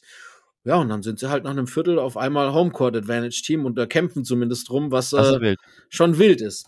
Ja, denke ich auch. Also ja, wenn du schaust, dann sind jetzt zwei Spieler, die knapp über 20 Punkte machen im Schnitt. Ist jetzt nicht das Wildeste äh, in Genau. der Offensive. Und insgesamt kommen sie auch primär über die Defensive. Und da hast du schon einige Leute erwähnt, wie zum Beispiel Jalen Suggs. Also da sehe ich auch irgendwie so ein bisschen die Handschrift von Mosley, dass der ihm wahrscheinlich gesagt hat, ey, du bist so ein guter On-Ball-Perimeter-Verteidiger, dann will ich dir das auch ansehen. Und man sieht es ihm auch wirklich an. Also der hypt sich wirklich nach wirklich vielen Aktionen mega ab, irgendwie nach einem Steal oder sowas Ja. oder nach irgendwelchen Deflections und so. Also da ist er richtig gut. Aber ansonsten muss man sagen, haben sie ja jetzt nicht lauter Leute im Kader, wo man sagen würde, ja, das sind irgendwelche Defensive Player of the Year Kandidaten oder so. Also jetzt irgendwelche elitären Rim äh, Protector zum Beispiel. Die sind teilweise oder relativ viel mit Goga Bitaze zum Beispiel in allen Ehren sind die äh, in der Starting Five unterwegs. Also klar, sie haben natürlich gutes Personal. Isaac zum Beispiel in wenigen Minuten. Also dann kannst du auch gegen die Jason Tatums der Welt teilweise stellen und der macht einen richtig guten Job mit seiner Länge. Aber wie gesagt, ist jetzt nicht so, als hätten sie das verrückteste Einzelpersonal, was das angeht. Und da dann so eine gute defensive Planung irgendwie reinzubringen, ist halt schon ein Verdienst des Coaches, würde ich sagen. Dementsprechend Ja, sehe ich ihn Also- auch vorne. Also Isaac 1,2 Blocks im Schnitt in 13 Minuten, das ist schon bemerkenswert, finde ich. Ja, das ist schon wild. Ja, und Guter- ansonsten, Guter Mann. ich meine, die Timberwolves sind auch überraschend gut unterwegs. 17 Ja. zu 5 Bilanz. Ja. Und erfahrungsgemäß ist es ja schon so, dass gerade Teams, die in den Top 2 bis 3 oder so in der Conference sind, gute Chancen haben, den Coach of the Year zu stellen. Gerade wenn es so ein bisschen so von der Narrative und der Mhm. Storyline irgendwie passt. Und da würde ja eigentlich ein Chris Finch auch reinpassen mit Minnesota. Aber ich würde sagen, ist halt schon noch ein Tick überraschender, Genau. was eben Mosley macht. Also von Playoff-Team zu Top-Seed ist aller Ehren wert, aber von Bottom-Lottery-Team zu Homecourt-Advantage ist schon nochmal einen dicken krasser, finde ich. Ja, denke ich auch. Deswegen sind wir uns da auch einig. Aber ja, selbst OKC, komm, Die waren auch Ja, ein vollkommen 50-50-Team, richtig, ja. 500-Team eher so. Und jetzt, klar, haben sie noch einen äh, ganz guten Rookie dazu gekriegt. Da kommen wir. Zweitjahres-Rookie. Ähm, aber ja, trotzdem.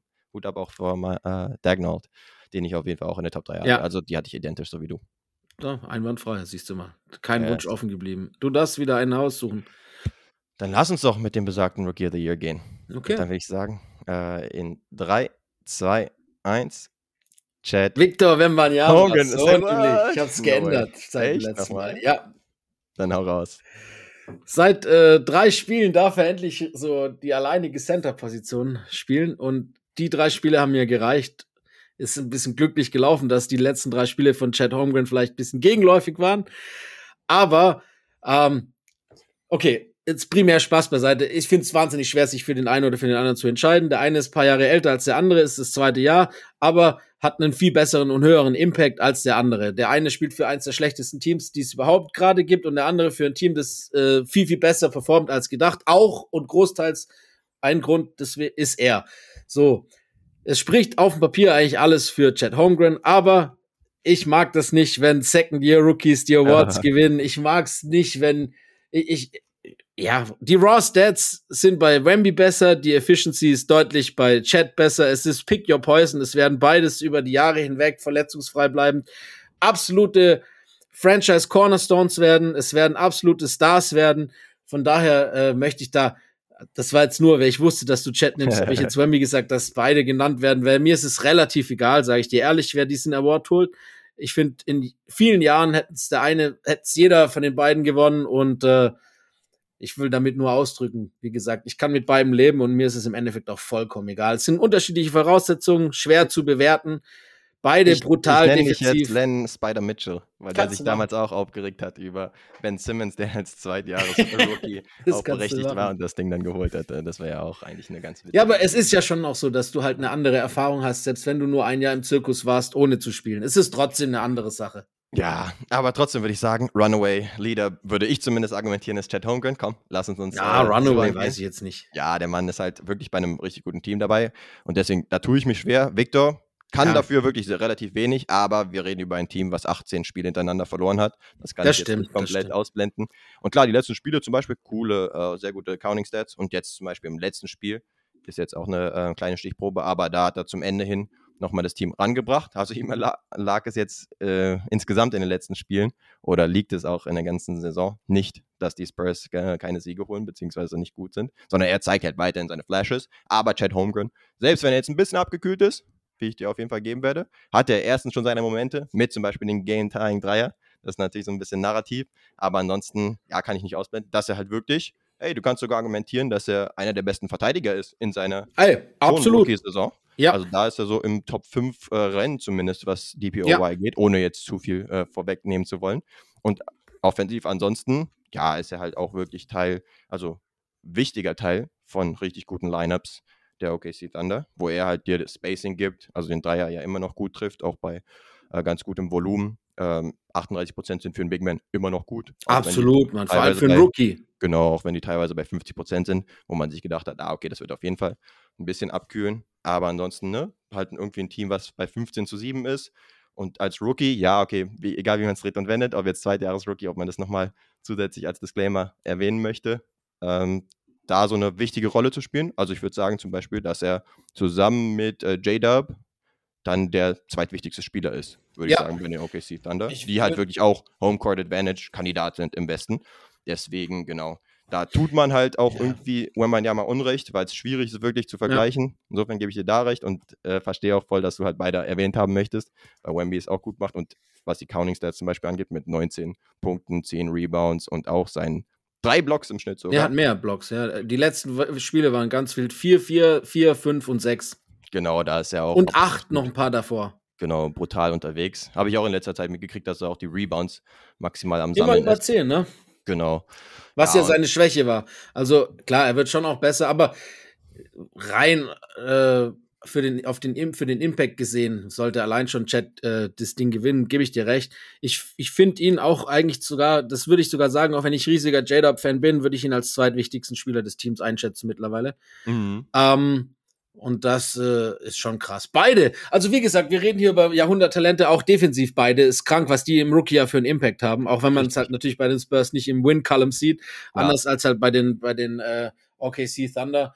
Ähm, wie gesagt, der eine hat Mitspieler, die taugen, der andere nicht. Kannst ihm viel vorwerfen, wahrscheinlich nicht, aber man nee. muss es mit ein, man muss es schon mit einfließen lassen und deshalb ist es schon auch wahrscheinlich richtig, dass er das Chat der Frontrunner des Awards gerade ist und da gehe ich dann auch mit Augenzwinkern mit.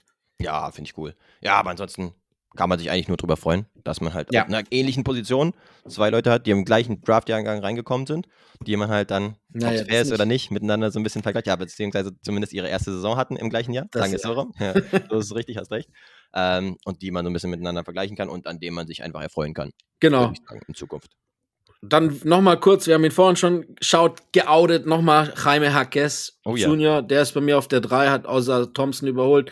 Was nicht an Thompson liegt, sondern an den verschissenen Detroit Pistons, die so, so dumm sind. Jetzt darf er wenigstens wieder starten wegen Verletzungssorgen, aber den besten Spieler auf die Bank zu setzen und das größte Prospect auf die Bank zu sitzen, weil was nicht läuft, der garantiert nicht der Grund war.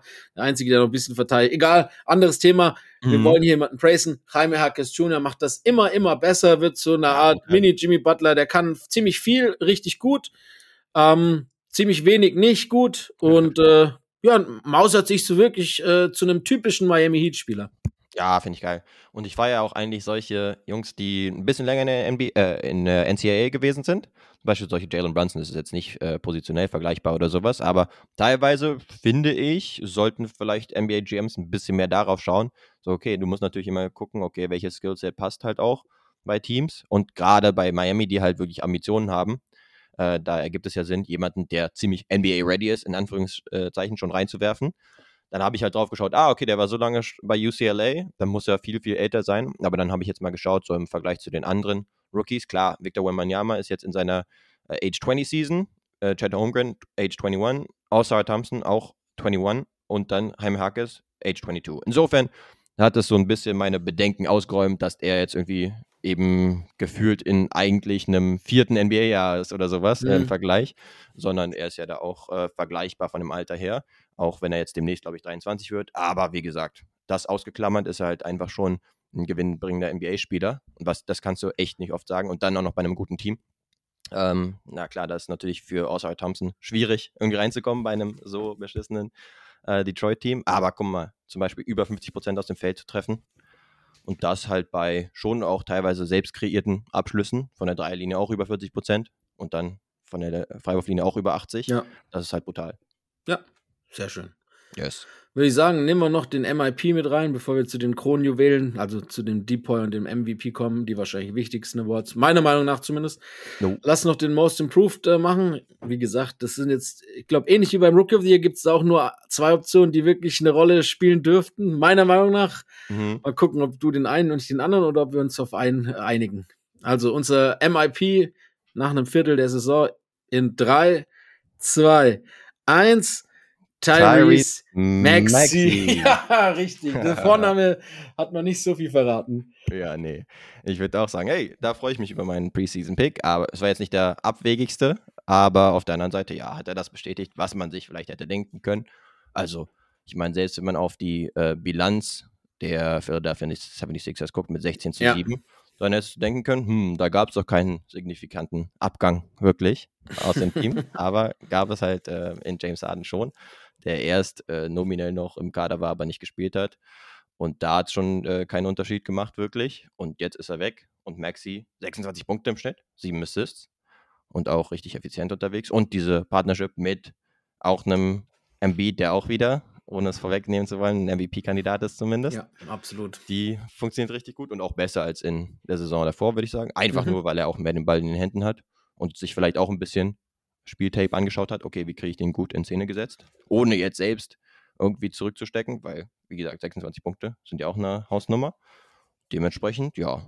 Ey, es ging um die beiden Tyreses, würde ich sagen, oder? Ja, absolut. Also, wie gesagt, ne, für mich auch Mike's die Nummer 1 momentan, auch weil er halt bei, bei Halliburton haben wir es, kommen wir gleich noch zu, der ist halt schon All-Star gewesen letzte Saison. Das heißt, man muss ja auch erwarten, dass er irgendwie wieder in diese, in diese Sphären oder wenn er sich entwickelt, dass er halt auch trotzdem noch in diesem Level ist.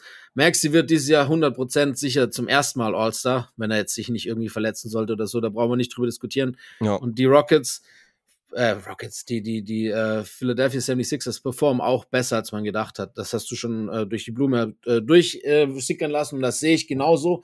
Ja. Die, die äh, Trennung von Harden war für das Team vielleicht auch positiver, als man hätte annehmen können, wenn man einen All, äh, All-Star-Level-Player verliert. Aber so, was man jetzt bislang sieht von Tyrese Maxey, die ersten Spiele oder die erste Saisonviertel, äh, dass man sich vielleicht zu sehr auf den Füßen stand und dass halt äh, Maxi weniger als Shooter oder, oder in die Richtung gehend allein ist, als halt vielleicht doch einfach ein sehr, sehr guter Playmaker, der den Ball in seinen Händen braucht und viel mehr on als off-Ball spielen sollte. Was halt mit Harden allein schon immer ein Problem ist, wenn der im Kader ist, das wissen wir auch. Genau. Ähm, nö, macht der wahnsinnig gut. Die, die Symbiose mit Embiid, du hast schon angesprochen, ist hervorragend. Also ich kann nur meinen Hut davor ziehen. Er ist auch für, für wie er es macht, mittlerweile auch von drei, ist immer noch super effizient, kommt da auch fast auf die 40. Also Thales Maxi ist ein absoluter Superstar oder zumindest ein Superstar in the making. Ja, äh, würde ich auch äh, unterschreiben können. Ja, ich würde sagen, also für mich war es eigentlich relativ früh schon ziemlich reingepencelt, dass ich sage, Tyrese Maxi äh, sollte MIP werden, aber jetzt in letzter Zeit nochmal drauf geschaut. Ich meine, wir wissen ja, dass äh, Tyrese Halliburton auch in letzter Zeit gerade eine absolute Hotstreak hat. Ja, Vielleicht ein bisschen unterbrochen vom Finale des ISTs, aber selbst da waren die Counting Stats ja jetzt nicht schlecht. Nur wurde er da sehr angegangen von der Defense der Lakers. Aber wenn man jetzt ein bisschen schaut, 26 Punkte im Schnitt, 12 Assists, nochmal Ja. mehr als die 10,5, die es letzte Saison waren. Und dann halt auch ein Jump von, keine Ahnung, 5, 6 Punkten äh, im Schnitt. Das ist ja schon vergleichbar dann mit Tyrese Maxi. Aber ich würde bei Maxi sagen, die Assists, die sich fast verdoppelt haben, von vorher halt nur dreieinhalb auf jetzt knapp sieben, das ist auch schon relativ signifikant, weil er eben auch eine neue Rolle hat. Früher war es eher so, okay, in Transition hat er viel gemacht. Oder eben, wenn das Two-Man-Game mal auf der einen Seite nicht funktioniert hat, zwischen Harden und Embiid, dann hat er den Ball gekriegt und dann hat er auch seinen Speed ausgenutzt oder Catch-and-Shoot-Spieler. Aber mittlerweile führt er halt den Ball deutlich mehr auch im Pick-and-Roll und ist einer der Primary äh, Optionen, noch mehr als er es letzte Saison war. Deswegen würde ich sagen, das ist auch immer die Sache. Wenn sich halt auch die Rolle ein bisschen geändert hat, ja. dann würde ich das noch ein bisschen höher gewichten. Weil bei Hallie würde ich jetzt nicht unbedingt sagen, dass sie sich entscheidend äh, geändert hat. Er haut, Ja. haut jetzt noch einen besseren Output raus. Gerade was das Sech- Scoring über sechs angeht. Punkte mehr nochmal, ja, das ist schon Genau. krass. Das ist halt schon äh, nicht zu vernachlässigen. Und deswegen würde ich sagen, ist es mittlerweile. Anfangs hat man gedacht, ah, okay, äh, Maxi Runaway. Kann, genau, Ja. run away with it. Aber mittlerweile, gerade wenn man so ein bisschen auf die Statistiken halt schaut, gibt es da, glaube ich, schon einen Two-Man-Race. Bin ich voll und ganz bei dir. Und es ist für mich auch ein Two-Man-Race only. Man kann Ja. gehen, mit wem man will. Allerdings ist, und das ist halt, was ich auch anfangs gemeint habe, für mich so der Kicker, wenn jemand halt wirklich schon All-Star war, kann er Ja. für mich kaum MIP werden, wenn er wieder All-Star wird. Weißt du, das ist so, du bist schon unter den Besten. Und klar, du hast jetzt noch mal einen Schritt nach vorne gemacht, aber du warst letztes Jahr schon All-Star. Wie sollst du Most Improved Player sein? Weißt du, also ist vielleicht nicht ganz rational, aber ist so mein Ja. Gefühl. Wie gesagt, wenn das wird, hätte ich auch kein Problem mit, weil die beiden sind absolute Frontrunner und dann kommt ganz lange nichts.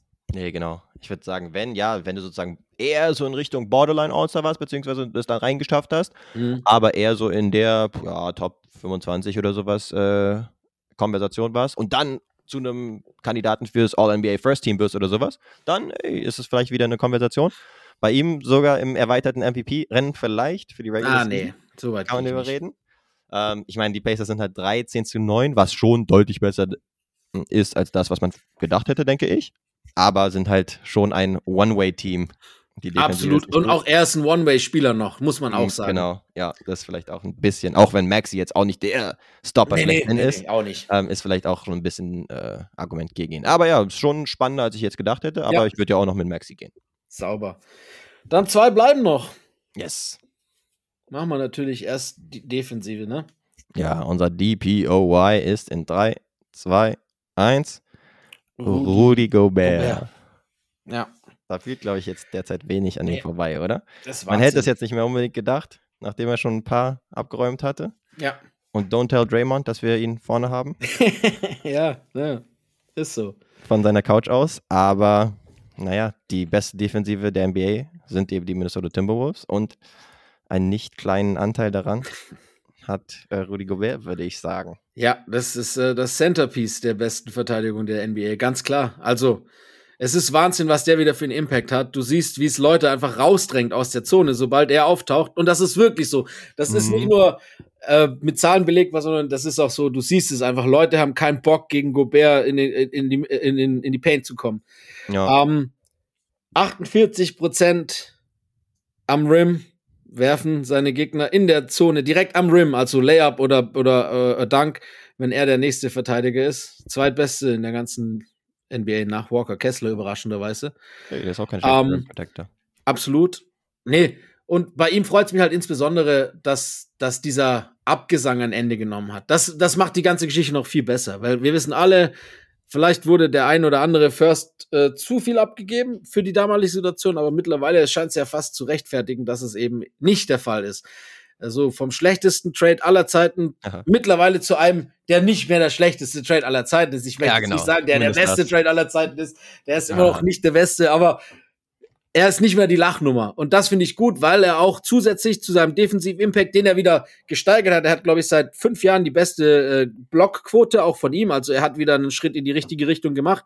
Mhm. Äh, er wirkt auch viel involvierter, nicht nur in der Defense, sondern jetzt kommt es eben halt auch in der Offense, was jetzt für diesen Award nicht so eine riesige Rolle spielt, aber er ist halt auch viel mehr in der Offensive involviert und äh, hat auch seinen Scoring-Output äh, er rechtfertigt auch offensiv, dass man ihn auf den Platz stellt. Also so um das jetzt kurz äh, resümierend zu sagen. Aber was er defensiv macht, ist natürlich eindimensionaler von der Art, wie er verteidigt, als vielleicht andere Kandidaten in diese äh, im Depoy. Ja. Aber das, was er macht, macht er halt so gut wie kein anderer in der NBA. Und das muss genau. man halt auch absolut wertschätzen. Genau, und gerade in der Regular Season denke ich, das ist besonders wertvoll. In der äh, in, in, der Postseason, ja, haben wir teilweise Teams gesehen, wie die Clippers damals, die ein bisschen haben rausziehen können, aber dafür brauchst du halt auch Personal, das defensiv dann auch gut ist, obwohl du so klein spielst und so weiter. Also es wird jetzt nicht jedes Team auch in einem Playoff-Setting sein, was ihn da so gut, äh, ich sag mal, jetzt ketzerisch eliminieren kann äh, aus der Defensive. Und gerade in Regular Season siehst du halt den Impact. Also insgesamt für diesen Award musst du schon relativ viel auch auf die Spiele schauen. Und da gibt es halt teilweise Szenen, wo er wirklich dafür sorgt, gegen OKC zum Beispiel kann ich mich erinnern, dass mehrere äh, Spieler wirklich von den Gegnern gar nicht erst zum Abschluss kommen wollen und dann am Ende der Shotlock die nur noch mal so einen äh, halbherzigen Wurf loswerden, weil sie da eigentlich auch nicht Lust hatten abzuschließen und er halt wirklich alles äh, da verteidigt, was so gerade in Ringen natürlich passiert. Mit seiner Wingspan und so weiter ist es natürlich auch schwierig, da an ihm vorbeizukommen.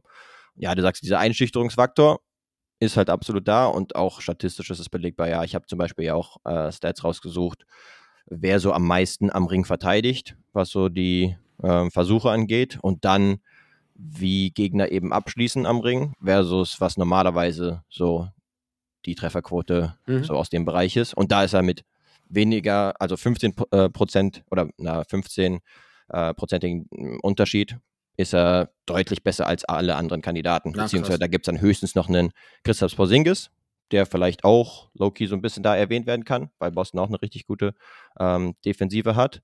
Aber ansonsten, ja, hätte ich jetzt sowieso nur noch im erweiterten Kandidatenkreis Anthony Davis vielleicht noch ja, gehabt. Ne? Klare ja. Nummer zwei für mich. Also, genau. also nicht jetzt, weil es weit von Gobert ist, sondern weil es weit hinter ihm ist. Also genau. für mich auch wieder so ein Two-Man-Race. AD brutal auch. Wirklich. Ja, genau. Muss man hat jetzt auch, auch wieder erwähnen. prominent gesehen, ne, in dem Spiel gegen die Pacers. Ja. Und da ist er zum Beispiel auch bei, ja, 11% weniger äh, von der Trefferquote, die am Ring abgeschlossen werden. Also das ist auch statistisch belegbar, auch richtig gut und einschüchternd. Und ja, dann hätte ich jetzt noch einen dritten Kandidaten erwähnt, in Bam Adebayo, der da jetzt ein bisschen weniger ähm, zum Tragen kommt, Absolut. weil er primär darüber kommt, ne, was du erwähnt hattest, ja. dass es halt Leute gibt, die wirklich auch gegen kleinere Spieler dann rausswitchen können, was ja nicht unbedingt die Stärke von Gobert ist. Ah, AD kann es schon auch eher genau, nochmal am Perimeter verteidigen als jetzt genau, Davis, ja. ja. Äh, ja. Gobert. Und dann hast du halt wirklich ihn, einen Bam Adebayo zum Beispiel auch mal gegen Wembley ja. gehabt und der hat das, glaube ich, mit am beeindruckendsten gemacht, dass er wirklich halt ihn aggressiv angegangen ist, vielleicht ein bisschen in seine Beine reingegangen ist mhm. und ihn nicht so in Position hat kommen lassen. Also das ist halt auch die Stärke von Bam.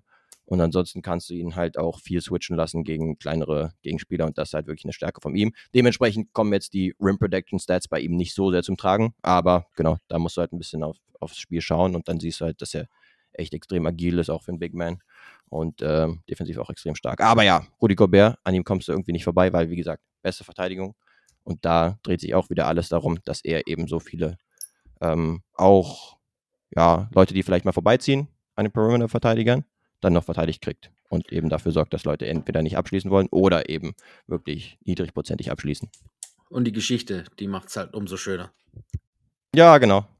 Gerade wenn man es zu Rudy Gobert hält oder insgesamt. Ähm, Ach, ja, ich habe jetzt kein Problem mit ihm, aber ich finde es immer gut, wenn, wenn halt so Spieler quasi von, von vielen Fans und auch anderen NBA-Spielern so, ist ja, ist jetzt nicht als Sündenbock, aber halt so irgendwie so als äh, schlecht dargestellt werden und sich dann rächen, finde ich immer gut. Ja, genau. Man erinnert sich an die äh, Touching Microphones Geschichte zum war, Beispiel. Aber das war maximal unglücklich, mal ganz im Ernst. Zum damaligen Zeitpunkt wusste ja noch kaum jemand, was da auf uns zukommt. Das muss man genau. schon auch einordnet sagen. Was war dumm, aber es war jetzt nicht, ich drehe mich um und haue Yusuf Nurkic in die Fresse dumm. Nee, genau, das zum Beispiel nicht. Und dann hatte man ja auch auf jeden Fall Sachen wie zum Beispiel äh, LeBron, der ihn nicht picken wollte oder insgesamt die Utah ja. Guys ja. Äh, beim All-Star-Team. Also ja. es gibt irgendwie so ein bisschen so ein, ja, Hass will ich nicht sagen, aber. Doch schon, er ist the most hated player, glaube ich, amongst other players. Genau, sympathisch finden ihn die anderen Spieler irgendwie aus welchen Gründen auch immer nicht so sehr. Das aber mit, das mit Shaq war auch immer lustig, das Back and Forth. Mm, stimmt, da gab es auch irgendwie was. Ja, aber wie gesagt, wir kommen nicht wirklich an ihm vorbei. Nee. Äh, an der MVP-Abstimmung kommen wir auch nicht wirklich vorbei. Das müssen wir jetzt noch machen. Genau. Und äh, dann machen wir einfach kurz und schmerzlos unser Quarter Season MVP in 3, 2, 1. Nikola, Nikola Jokic. Jokic. Ah, gehen wir doch noch für, ja? Da gehen wir noch mit. Äh, es ist vielleicht nicht mehr ganz so deutlich, wie es vor drei Wochen oder vier Wochen war. Du hast ja. es vorhin schon erwähnt. Worüber haben wir da gesprochen? Ach, über seine, über seine Ejections. Dass Stimmt. er äh, teilweise also, er ist immer noch absurd effizient, um das jetzt vorweg zu sagen. Aber für mhm. wie unfassbar absurd effizient er ist, ist er ein Schritt weniger absurd Effizienz. Allerdings muss er auch sechs im Schnitt mehr nehmen, als er da vorgenommen hat. Das muss man dazu auch sagen. Mhm. Also, er muss auch mehr nehmen. Ähm, er ist in der noch mehr offensiv involviert als letzte Saison. Der ist der beste Spieler der Liga. Punkt. Er ist der most, der ist der wichtigste für sein Team. Er ist der skillteste Offensivspieler der Liga und der dominanteste Spieler im ganzen Basketball, Alter. Du kannst mir sagen, was du willst. Dieser Typ ist einfach unfassbar krank. Denver ja. ist per 100 Possessions fast 25 Punkte besser, wenn er auf dem Platz ist. Mm, ja. Das ist schon wirklich geisteskrank. Das ist mit Abstand der beste Spieler von allen, die mindestens 250 Minuten gespielt haben. Ja. Wir, wir, wir machen es ja auch immer ganz gern mit den Advanced Stats, was ja viele lieben für solche Awards. Er ist Erster in Winshares, er ist Erster in Warp, er ist Erster in Box Plus Minus, er ist Erster in Estimated Wins, in Darko und so weiter und so fort. Er führt wieder die komplette Liga in jeglicher. In den Jokic-Stats an. In den Jokic-Stats an, aber er ist halt auch einfach Jokic. Und ja. äh, wie gesagt, der, der an zwei ist, hat es letztes Jahr vielleicht einen Ticken zu Unrecht gewonnen und deshalb wird es dieses Jahr wieder andersrum laufen. Ja, ja, ich würde auch sagen, selbst diese 16 zu 9 Bilanz, die die Nuggets bisher haben, die kann man ihm eigentlich relativ hoch anrechnen, ja. weil lauter Spieler gefehlt haben, inklusive Jamal Murray. Richtig. Der da recht viel tragen musste. Auf der anderen Seite, ja, vorher hatte ich ihn auch eher so als Runaway-Favorit, halt mit seinen 27 im Schnitt, mit seinen knapp 13 Rebounds, mit seinen fast 10 Assists, also fast einem Triple-Double im Schnitt ja. zum Beispiel, auch bei wirklich brutaler Effizienz. Aber, jetzt kommt's, im ja. Oktober war er sehr effizient mit irgendwie zum Beispiel 70% True Shooting. Dann ist es runtergegangen im November auf 62% und jetzt im Dezember in sechs Spielen unter 50%. Das also das ist ja wirklich uncharakteristisch für ihn. Insofern Aber es waren auch zwei Ejections dabei, das darf man nicht vergessen. das zusätzlich. Aber hey, die Ejections gehören ja nicht zu True Shooting per, per se, ne? zu der Statistik. Also da hat er halt einfach irgendwie eine Cold Streak, die man von ihm einfach jetzt nicht wirklich gewohnt ist. Ich habe ja jetzt auch nicht die äh, Counting Stats genannt. Die sind auch natürlich runtergegangen, dementsprechend auch die Minuten ein bisschen. Äh, aber ja, ist glaube ich irgendwie wirklich uncharakteristisch ja. bei ihm und der lässt sich da irgendwie auch ein bisschen beeinflussen halt irgendwie von äh, Calls oder eben nicht existenten Calls in letzter Zeit. Das stimmt. Dann hat er auch wieder seine brutalen Spiele dabei zwischendurch. Aber insofern ein bisschen Recency Bias. Hm. Aber ja, du hast halt dann ein paar Kandidaten, die da so herumschwören. Äh, aber dieses Jahr eigentlich, dieses Jahr sind schon mehr, als wir in, in Jahren zuvor hatten, finde ich auch, muss man sagen. Ja, kann man auf jeden Fall so ähm, behaupten, weil es gibt halt auch lauter über 30 Punkte im Schnitt Scorer. Zum Beispiel, ja, du hast ihn schon quasi fast angesprochen, Joel Embiid letzte Saison der MVP gewesen und macht knapp 34 Punkte im Schnitt, ist Krass, wieder on pace, der Scoring Champ zu sein. Und dann auch Leute wie Shea mit über 30 ja. im Schnitt, wie Luka. zum Beispiel Luka Doncic und wie Janis, auch mit seinen 64 jetzt zuletzt. Absolut. Und, auch und dann alles. KD muss man vielleicht auch noch erwähnen, auch über 30. Stimmt. Und dann haben wir Ja, noch Leute wie Jason Tatum und LeBron James, die halt quasi auch da im Dunstkreis noch mitschwimmen müssen. Muss man Ja. auch fairerweise sagen. Genau. Dementsprechend, ich würde halt sagen, ne, also da hat jetzt niemand die Schwächephase von Jokic in letzter Zeit so krass genutzt, dass man gesagt hat, ah, okay, dann dementsprechend ist er jetzt der klare Nummer, Ach ja, Nummer aber 1 die Kandidat. Schwächephase von ihm wäre doch für fast an, alle anderen auf dieser Kandidatenliste dennoch die beste Phase der Saison. Also ohne jetzt den irgendwie nahe treten zu wollen. Ja, aber ich würde sagen, wenn überhaupt, dann würde ich jetzt gerade Embiid als größten anderen Kandidaten nennen. Wie gesagt, Mhm. mit diesen 34 im Schnitt, mit Ja, ich auch. ansonsten vergleichbaren Sets und auch was das Passing angeht, beziehungsweise die Assists, die sind ja auch im Vergleich zu vergangenen Saisons hochgegangen. Also da haben ja Maxi und er so ein bisschen das, Harden Passing. aufgefangen. genau, den harten Abgang auch aufgefangen. Und ansonsten haben wir auch schon die ziemlich positiv zu bewertende Bilanz der 76ers angesprochen. Er Deswegen könnte noch viel besser sein, wenn er aufhört, diese Dreier zu nehmen, die er diese Saison einfach nicht trifft, so oder nicht gut, ne? Und er nimmt halt auch gleich dreieinhalb im Schnitt. Lass ihn dann einfach wirklich nur die nehmen, die wirklich frei sind und nicht. Er macht das manchmal halt auch so. Ich möchte jetzt äh, hier ein Statement setzen off the Aha. dribble, unnötig. Muss man schon noch sagen, dass Ja, ja. das macht er manchmal, wenn man jetzt einen Schwachpunkt äh, finden will. Aber das ist dann schon wieder Haar in der Suppe suchend, finde ich, für einen Big Man. Äh, nee, wirklich, Jokic hat sich auch, äh, Embiid hat sich auch wirklich brutal gemacht. Also, wir wissen es nicht, wie es in den Playoff irgend, ir- irgendwann mal Genau. läuft. Irgendwann muss es da auch klacken. Aber wie gesagt, das Gleiche wurde ja auch über Jokic bis letztes Jahr gesagt. Also von daher, ich gebe da gerne den Spielern the benefit of the doubt, weil es ist halt immer MVP hin oder her, sie sind halt nicht alleine auf dem Court. Ja, und vor allen Dingen würde ich sagen, ey, die Playoffs müssen halt für diesen MVP Award der Regular Season einfach wirklich ausgeblendet werden. Also möglichst. Auch wenn es schwer ist. Es ist schwierig, genau. Gerade wenn man halt wirklich diesen Geschmack noch äh, irgendwie im Mund hat. Der nicht so geil der Playoff-Performance von Embiid im letzten Jahr. Aber wenn du jetzt einfach nur auf die Regular Season schaust, dann ist er auf jeden Fall, wie gesagt, ein Top-2-Kandidat für diesen Award. Ja. Und warum auch nicht Nummer 1? Könnte er auch sein. Also gerade wenn es jetzt irgendwie so ein bisschen gegenläufig weiterhin bleibt, Ja, ja. dann sieht man jetzt nicht, wieso das nicht so sein sollte. Fände ich, Aber nicht mal- fänd ich nicht mal so schlimm, sag ich dir auch. Genau. Ansonsten ein Shade zum Beispiel auch, ne? 15 zu 7 Bilanz, auch Top 4 Team, was normalerweise auch so eine äh, Grundvoraussetzung ist, um Ja. da irgendwie in der Konversation zu sein. Von einem OKC-Team, was halt da auch eher überraschend steht. Hätte jetzt wirklich wahrscheinlich nur die größten Optimisten gedacht, dass die so weit oben stehen und dann mit seinen standesgemäßen fast schon mittlerweile 30 Punkten, 5 äh, Rebounds, 6 Assists. Ist da auch auf jeden Fall zu nennen, würde ich sagen. Und Janis kommt halt wieder Schritt für Schritt äh, Ja. in diese Konversation. Also die letzten paar Tage oder Wochen. Zumal die Mhm. Bilanz halt auch einfach überraschend gut ist, obwohl man Überragend, denkt, genau, d- dass die Bucks bisher noch nicht wirklich klarkommen, aber dann haben sie halt eine Top 3 Bilanz, was die äh, Win Percentage zum Beispiel angeht in der ganzen Liga.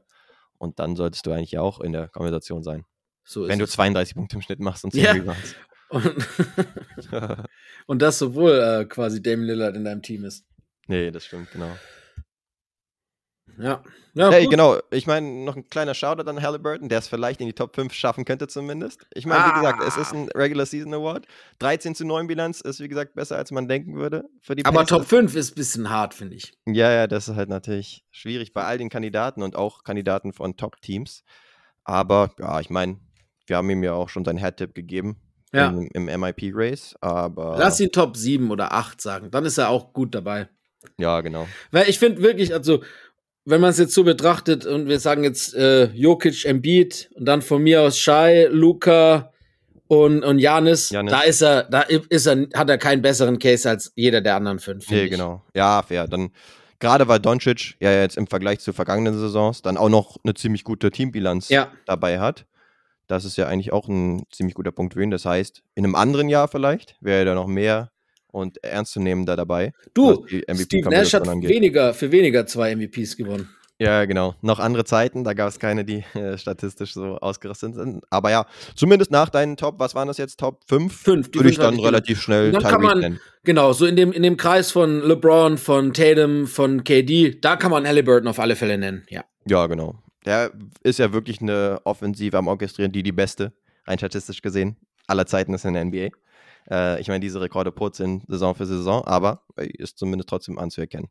Genau. Ja, Ich meine, nur weil sie jede Saison ändern, äh, heißt ja nicht, dass es trotzdem nicht äh, ein Rekord ist. Nee, genau. Dann hast du teilweise absolute Track-Meets äh, mit Pacers Beteiligung, wie das in den 150ern und so. Ah ja, gut. Aber ja, macht ja Spaß, Spaß anzuschauen. Richtig. Na gut, gut. Dann äh, würde ich sagen, sind wir da weit, äh, soweit durch und äh, kommen nochmal zu ein paar Spielen. Ganz genau. Ich habe Wer bin ich? Du hast eine Statline, schätze ich. So ist es. Das Dann hast du richtig gerne beginnen. Dann lass mich äh, hier runterscrollen und meine Statline raushauen. Und zwar habe ich einen, der hat gemacht 34 Punkte, 10 Rebounds, 10 Assists, Ja, ich weiß schon, was kommt. Zehn Blocks. 10 Blocks und 2 Steals. Damn, du hast es genau gewusst. Äh, Hakim Olajuwon, uh, es gibt noch einen anderen, der das auch gemacht hat und den Es habe ich gibt mir mehrere. notiert. David Robinson. Yes, das ist korrekt. Na, Aus dem Jahr 1994. Triple Double mit Blocks, beziehungsweise Quadruple. Quadruple. Double. Das ist brutal. Er ist geisteskrank. Gefällt mir. Ja, ist halt so ein Kandidat dafür. The Ne? Admiral. Ja. Dominant gewesen. Ja, auch MVP. Stimmt. Ja, und äh, nicht so schäbig, würde ich sagen, klar. Ähm, wir haben ja auch letztens noch über 5x5 oder Kandidaten dafür gesprochen. Und du hattest Draymond zum Beispiel auch letztens dabei. Ja. Vier Punkte aber ohne ansonsten Punkte. fast 5x5, genau. Insofern, ja, Das- haben wir das in den letzten Folgen ein bisschen stimmt. mehr dabei gehabt. Ist auch geil, solche Stats. Ja, definitiv. Statsheet Stuffers sind das auf jeden Fall. Dann äh, würde ich sagen, machen wir noch ein Wer bin ich? Yep. Dann äh, fangen wir einfach an. Äh, 17 Jahre NBA, alle in diesem Jahrtausend. Okay. Ich war fünfmal All-Star in meiner Karriere und in je einem All-NBA und einem All-Defensive-Team. Uh, okay, fünfmal in 17 Jahren. Genau. Alles klar. Ich habe für vier Teams gespielt, wobei zwei ganz klar herausstechen, da die anderen beiden Stationen jeweils nur eine Saison gingen. Vier Teams und zwei stechen heraus. Ja, weil, also die anderen beiden waren jeweils nur eine Saison. Ah, okay, ja. Also sprich 17 minus 2, 15 Jahre in zwei Teams sozusagen. Alright, ja. Ich, äh, der Punkt ist vielleicht ein guter Hinweis, der vierte, wenn du noch willst. Oder ja, willst will ich auf jeden Fall. Ich äh, bin mit einer ehemaligen Miss Universe verheiratet. Oh, okay. Das ist nicht so mein äh, Gebiet, muss ich sagen. Miss Okay. Universe. Hm, weiß man, was für eine Landsfrau das ist zumindest? Kann ich dir nachher sagen, wenn du mit dem letzten Tipp nicht hinkommst, dann kriegst du Okay. die, das Land. Aber der letzte Tipp sollte es, ist ein bisschen als witzig, wirst du ja selber merken. Ist Okay. kein ernster Tipp, aber der wird dich auf die Lösung bringen vielleicht. Vielleicht, ja. Bin ich gespannt. Mein Sohn spielt auch in der NBA und wurde dieses Jahr zum MVP gewählt. Dieses Jahr zum MVP? Wait. Joel Embiid war der Regular Season MVP. Genau. Der Sohn? Ja, also mein Sohn, ne? Äh, Meme-technisch. Ah, meme-technisch, okay. Okay, gegen wen hat äh, Joel Embiid besonders abgestunken? Ah, du hast zum Beispiel einen Al Horford. Das ist vielleicht gar nicht so falsch. Ja, okay, dann ist es äh, wohl die richtige Wahl. Ja, aber Ja. bis dahin war ich auf jeden Fall am äh, Shaken, weil kam mir jetzt nicht so wirklich in den Ja, Sinn. ich habe ich hab, ich hab auch gedacht, ich mache jetzt nicht so die offensichtlichen Sachen, weil ich den letzten dann als Witz nehme. Ich möchte, ich wollte eigentlich noch zu dem kommen, weißt du? Ja, zu dem fünften. Ähm, genau. Ah, okay, Miss Universe ist ja, seine Mom. 2003. Ist- Nein, seine Frau. Ah, seine Frau, okay. Amelia Vega heißt die. Uh, okay. Hätte mir, glaube ich, nicht allzu viel. Ja, okay, ich habe mir gedacht, das weiß, das, das, also, ja, ist halt so Trivia-Knowledge, ne, weil, Genau, weil sie natürlich dann auch gerne im Fernsehen gezeigt ist, wenn sie in der Arena ist. verständlicherweise sicherlich. Absolut verständlicherweise, hübsche Frau. Ja, und der Vater heißt, glaube ich, Tito und könnte Ja. auch in der NBA gewesen sein? Der hat auch äh, gespielt, genau. Der war auch, äh, Meine ich. ja. Und äh, Al Hoffert ist übrigens auch der bestbezahlteste lateinamerikanische Basketballspieler aller Zeiten. Das Ah, okay. noch dazu. Finde ich cool. Tito Horford, ich habe nachgeschaut. Ja. Se auch schlappe 7-1. 2,16 Meter groß. 63 Spiele in der Liga. Von vi- 89 bis 94, also nicht allzu signifikante Rolle, aber immer noch NBA-Spieler. Ja, NBA-Spieler und jetzt mit Sohn und Enkel in der NBA. Not too bad. Ich denke. ja, ja, ich- Ähm, aber, aber da, so, das sieht man so, ne? 17 Jahre, dass er fünfmal All-Star war, hat man fast verdrängt, weil er halt natürlich in den letzten Jahren nicht mehr so diese, diese Star-Rolle hatte. Ja. Zumindest äh, nicht mehr allzu lang. Oh, aber ja, trotzdem stark. Fünf, fünfmal All-Star musste erstmal werden. Absolut, ja. Und immer noch holding his ground im schlappen Alter von 37. Ja. Also spielt immer noch eine Rolle bei einem Contender auf jeden Fall. Auch wenn er offensiv vielleicht, ja, wenn man jetzt so die Celtics-Fans fragt, noch ein bisschen mehr in Erscheinung treten könnte, Es, ja. wenn, man's, wenn man äh, ganz kritisch mit ihm umgeht, aber defensiv ne, steht da immer noch sein Mann und so weiter. Das deswegen ist wirklich so. cool. Auch wenn man ma- mittlerweile schon auch sieht, dass die Kurve nach unten geht, das ist halt wiederum das Krasse. Immer noch anderthalb Jahre jünger als LeBron, ne? Und trotzdem sieht man es ihm halt auch an, obwohl er noch echt gut ist für sein Alter. ja, Das ist schon immer wieder mal noch krasses äh, Statement, wie krank das ist, was LeBron eigentlich macht. Also wirklich, das ist, das muss man auch fast jede Woche erwähnen, weil es einfach unvorstellbar ist. ja, ja, stimmt. Vor allen Dingen ist es jetzt wieder topical als äh, IST-MVP, den er wieder abgeräumt hat. Aber ja, viermal All-Star bei Atlanta und dann noch einmal bei Boston. So, so, ja, genau. Äh, Das erste oder zweite Jahr nochmal bei Boston, genau. Ja, das ergibt Sinn. Und stimmt. Atlanta und Boston waren die beiden Teams. Genau. Also Und dann OKC und Philly die anderen. Stimmt. Philly war auch ein witziges Experiment, Das stimmt wohl. was vielleicht nicht ganz so toll funktioniert hat mit Nee. Embiid zusammen. Nicht so wirklich. Deshalb hat er ihn beat danach wieder. join him. Das war damals das Ding. Das ist ja so ein bisschen, ne? Ja, und wollte auch sagen, ansonsten, ey, mit se- mit 37 reicht's noch für Embiid und wahrscheinlich mit 45 auch noch.